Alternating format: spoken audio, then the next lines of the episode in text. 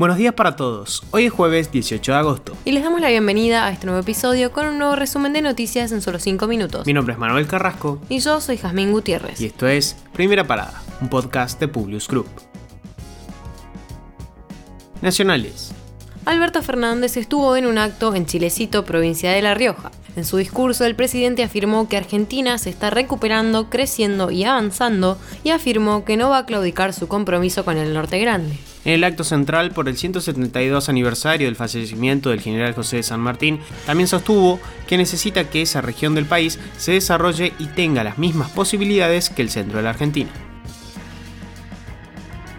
junto con la segmentación de subsidios para los servicios de electricidad y gas, el gobierno puso en marcha una reducción de los montos que cubre el Estado en las tarifas de agua.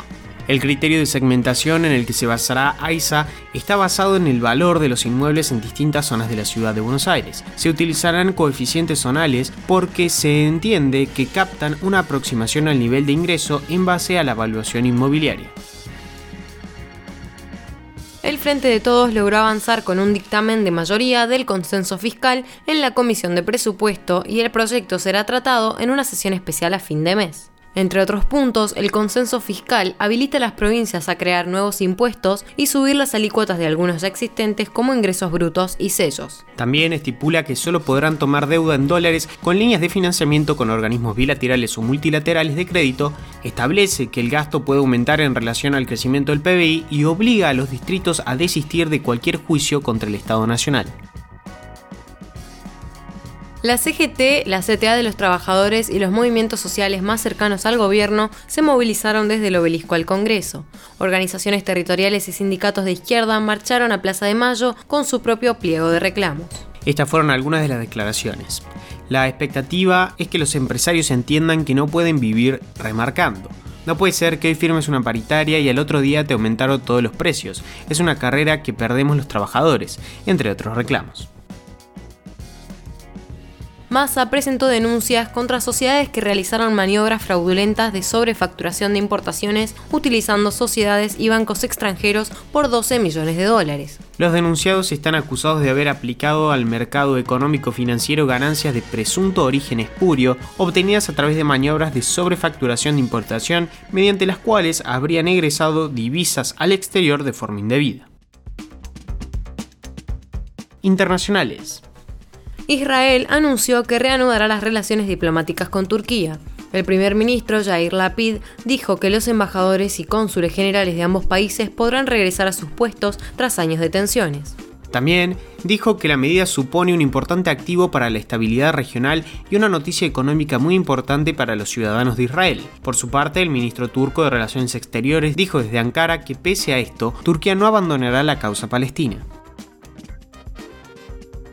El expresidente brasileño Luis Ignacio Lula da Silva lanzó este miércoles la fase final de la campaña para las presidenciales del 2 de octubre con un acto masivo en Sao Bernardo do Campo repudió la política económica de Jair Bolsonaro, a quien definió como un hombre poseído por el demonio que miente siete veces por día. Mientras tanto, el presidente Jair Bolsonaro protagonizó un mitin en la misma esquina en la que fue apuñalado en la campaña de 2018 en el estado de Minas Gerais. Por su parte, dio un discurso cargado de declaraciones patrióticas y alusiones a Dios y a la Biblia.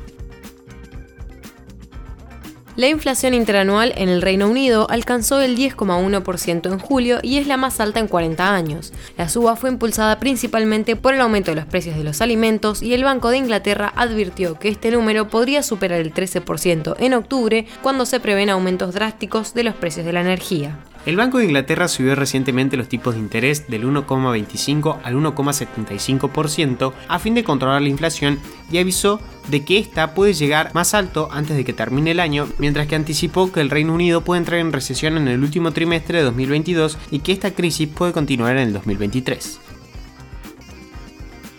China presenta un plan para aumentar la natalidad ahora que enfrenta una gran baja en los nacimientos. 17 departamentos gubernamentales emitieron conjuntamente un documento en el que se proponen nuevas medidas fiscales, educativas, de vivienda y empleo con el objetivo de crear un entorno favorable al matrimonio y la fertilidad. Los últimos datos publicados por la Administración Nacional de Estadísticas revelan que la tasa global de fecundidad del país es del 1,3 por debajo del 2,1 requerido para que la población se mantenga estable.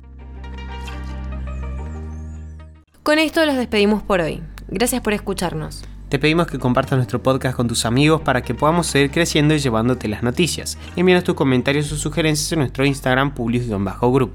Los esperamos mañana en el próximo episodio de Primera Parada. Que tengan un muy buen día.